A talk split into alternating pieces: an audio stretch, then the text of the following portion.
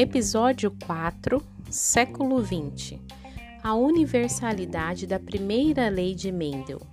Os filhos herdam dos pais instruções genéticas, os genes, a partir das quais desenvolvem suas características. Os genes são transmitidos pelos gametas. Cada gameta contém um conjunto completo de genes, genoma, típico da espécie. Os genes ocorrem aos pares em cada indivíduo, pois este se forma pela fusão de dois gametas, um de origem materna e outra de origem paterna, fecundação. As duas versões de cada gene, uma recebida do pai e outra da mãe, são denominadas alelos e não se misturam no filho, separando-se quando este forma gametas. Uma pergunta deve ser feita: quais avanços a descoberta do DNA possibilitou para a comunidade científica e para a sociedade? Voltemos a 1860. Friedrich Miescher, um médico suíço, jovem pesquisador, estava disposto a dedicar-se ao estudo da química da célula e escolheu a Universidade de Tübingen, uma pacata cidade na Alemanha. Estudou com o químico Felix Hopper Seiler, pois ele havia inaugurado um importante laboratório de química fisiológica. Na época, floresciam ideias a respeito das origens e das funções das células. Há pouco tempo, a teoria da geração espontânea havia sido definitivamente desacreditada. Miescher começou a estudar a química das células do pus, por sugestão de Hope Seyler. O material para pesquisa era abundante, pois dezenas de bandagens com material purulento era diariamente descartado por um hospital próximo à universidade. Miescher trabalhou desenvolvendo técnicas adequadas para a retirada das células de pus das bandagens e sua preparação química para análise. O objetivo inicial era investigar as proteínas celulares, um grupo de substâncias descoberto há cerca de 30 anos. Em um de seus muitos experimentos com as células, ele percebeu um precipitado que era diferente quimicamente de todas as substâncias proteicas conhecidas. Ele descobriu que a nova substância se concentrava no núcleo celular. Na época considerado uma estrutura de pouca importância para o funcionamento da célula. Com o aprimoramento dos métodos de Miescher, ele conseguiu demonstrar que, além de estar nas células do pus, essa substância também estava presente em materiais tão diversos quanto o rim, o fígado, o testículo, em leveduras e também em hemácias nucleadas de aves. A análise química mostrou que as quantidades relativas dos elementos hidrogênio, carbono, oxigênio e nitrogênio presentes era diferente da encontrada nas proteínas. E além disso, a substância apresentava o elemento fósforo, ausente em moléculas proteicas. Convencido de que havia realmente descoberto uma nova substância, Miescher denominou-a nucleína, pelo fato dela estar localizada no núcleo da célula. O trabalho só foi publicado em 1871, 11 anos após a sua descoberta. Tudo isso após certa resistência do editor da revista científica e o próprio Hope Saylor, no início, não acreditou nos resultados apresentados. E mesmo depois da publicação, muitos pesquisadores continuaram duvidando da existência da nucleína. Na opinião deles, o achado de Miescher devia ser uma mistura de fosfatos inorgânicos e proteínas. 1889 Richard Altman obteve preparações altamente purificadas de nucleína sem nenhuma contaminação por proteínas. Pelo fato de a substância ter um caráter ácido, que já havia sido detectado por Miescher, Altman, que Altman sugeriu que ela fosse então chamada de ácido nucleico em vez de nucleína. Em 1877, Albrecht Kossel, pioneiro na descoberta dos ácidos nucleicos, ele se juntou ao grupo de pesquisa de Hopseller na Universidade de Estrasburgo, na França, e começou a estudar a composição química das nucleínas nos diferentes tipos de células. Entre os produtos de degradação química da nucleína, Cossel detectou dois tipos de bases nitrogenadas já conhecidas, a adenina e a guanina. Em 1893, Albrecht Cossel ele identificou uma nova base nitrogenada. Era liberada pela degradação da nucleína de células do timo e por isso denominou-a de timina. Logo em seguida, descobriu que a nucleína continha um quarto tipo de base nitrogenada, a qual denominou citocina. 1894, o grupo liderado por Cossel descobriu que os ácidos nucleicos continham também pentose, um açúcar com cinco átomos de carbono. Em 1909, Phoebus Levine e Walter Jacobs conseguiram determinar a ordem em que as moléculas de fosfato, de pentose e de base nitrogenada estavam unidas no ácido nucleico, formando sua unidade funcional, o nucleotídeo. Em 1909, Wilhelm Ludwig Johansen fez é, o conceito de gene, trouxe o conceito de gene, um termo criado pelo pesquisador dinamarquês e que logo substituiu o termo fator hereditário, introduzido por Mendel em meados do século XX. Este conceito vem sofrendo diversas adaptações no decorrer da história. Alguns consideram esse conceito ultrapassado. Amabis e Martus, no livro didático de vocês, eles apresentam que o gene corresponde a uma sequência de DNA com informação para a síntese de um polipeptídico ou de um RNA. Em 1930, Levine e alguns colaboradores identificaram a pentose componente do ácido nucleico das células do timo, que denominaram 2-deoxide-ribose, pelo fato de ela possuir no carbono 2 de sua cadeia um átomo de oxigênio a menos que a ribose.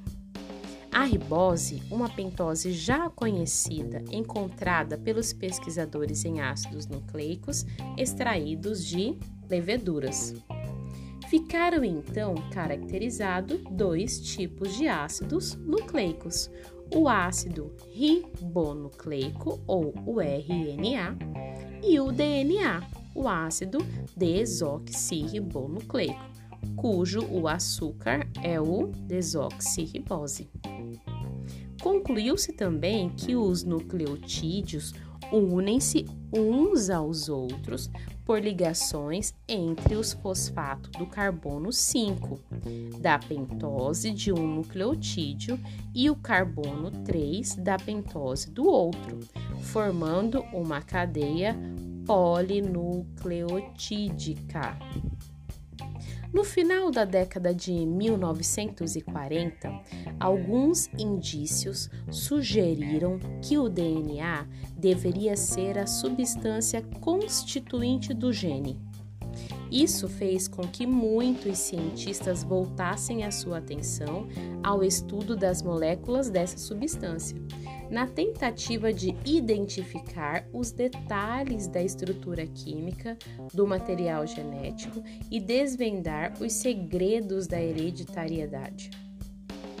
1940 ainda, Rosalind Franklin, uma pesquisadora, no laboratório de Winks, ela, ele permitiu então concluir que, em sua pesquisa, ela concluiu que a molécula de DNA tem estrutura helicoidal, semelhante a uma mola espiral.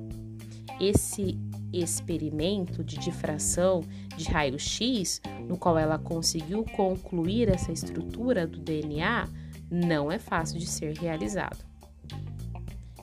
Erwin Charkaff, então, outro pesquisador, ele verificou que no DNA estudado a quantidade de adenina era sempre igual à quantidade de timina e a quantidade de citocina era sempre igual à quantidade de guanina. Qual seria o significado dessa equivalência entre as bases nas moléculas de DNA? Bom, no começo dos anos de 1950, as informações disponíveis sobre o DNA eram peças desencontradas de um quebra-cabeça. Sem que Rosalind Franklin soubesse a sua melhor imagem de raio-x do DNA foi mostrada a Watson e Crick, outros pesquisadores, por Marius Winks, Marcy Winks. E essa era a peça principal do quebra-cabeça, que lhes permitiu deduzir a estrutura tridimensional que podia explicar os padrões de pontos no raio nos raios-x.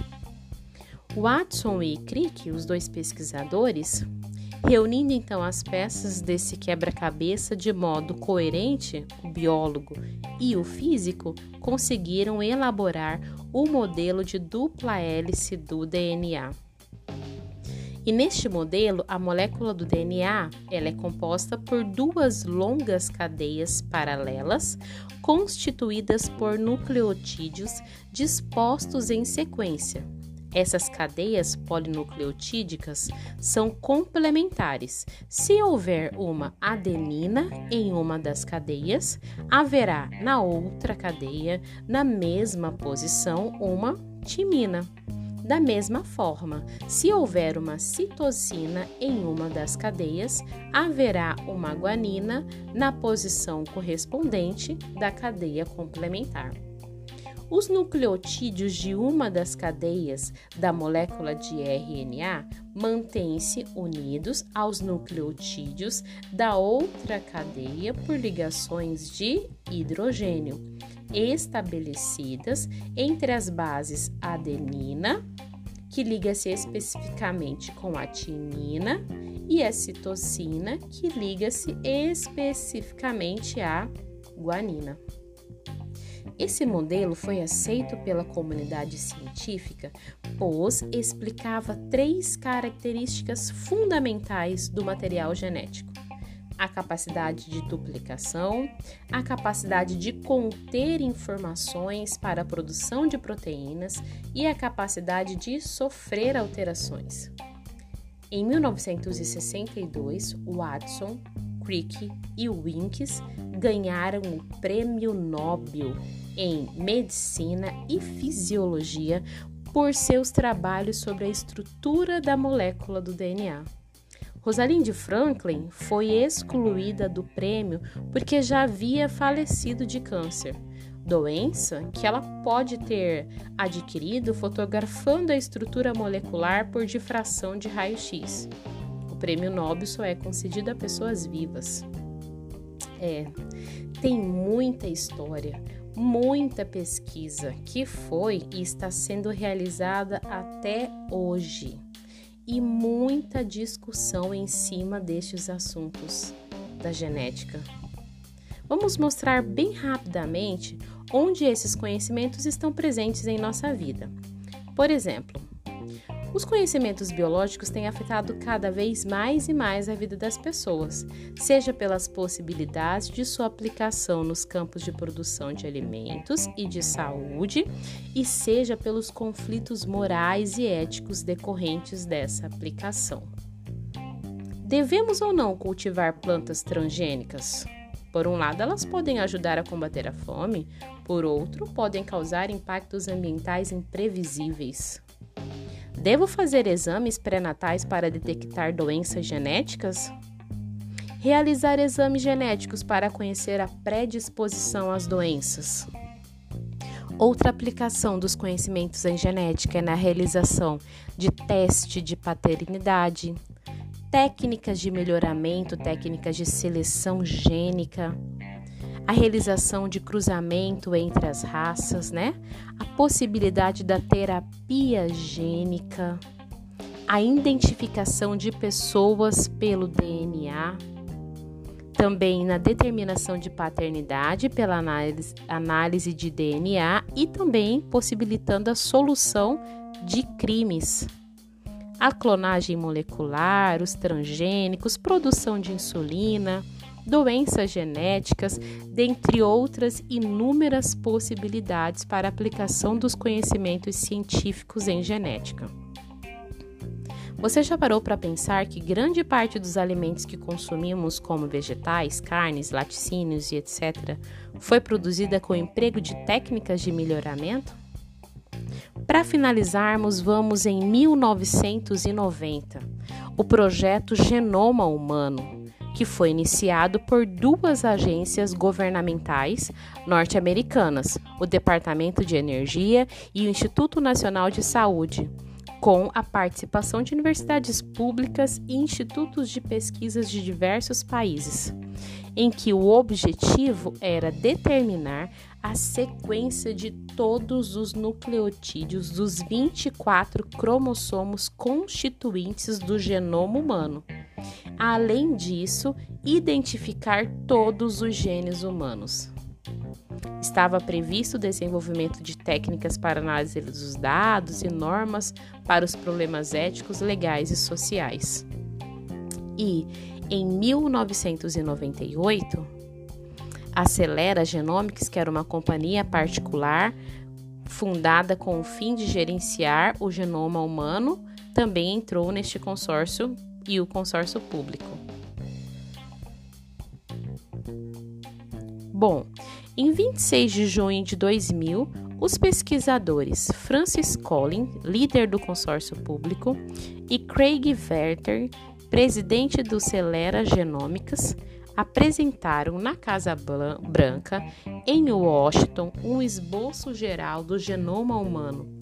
Foram publicados na Nature, uma revista a parte do consórcio, e na Science também, uma outra revista. O genoma humano é constituído por 3 bilhões de pares de nucleotídeos. Se escrevêssemos a sequência de iniciais das bases A, T, C, G de apenas uma das cadeias de DNA humano em tipos bem pequenos, preencheríamos mais de 200 volumes equivalentes a grossas listas telefônicas. Apenas 3% dos 3 bilhões de pares de bases do genoma correspondem a genes. 97% são sequências não codificantes, isto é, não transcritas para moléculas de RNA. O número total de genes humano está entre 30 mil e 40 mil e é bem menor do que se imaginava. Isso não nos coloca em pé de igualdade com os camundongos e pouco acima das moscas, cujo genoma possui apenas 13 mil genes. O importante é que a quantidade de genes não é o que faz a diferença, e sim como eles funcionam em suas relações entre si e com o meio ambiente. Bom, em todas essas descobertas houveram a participação de diversos célebres pesquisadores em diversos lugares e em mais de 100 anos de pesquisas, que continuam a pesquisar. Poderemos acompanhar algum destes avanços e até mesmo fazer parte, mas não de todos. Até mais.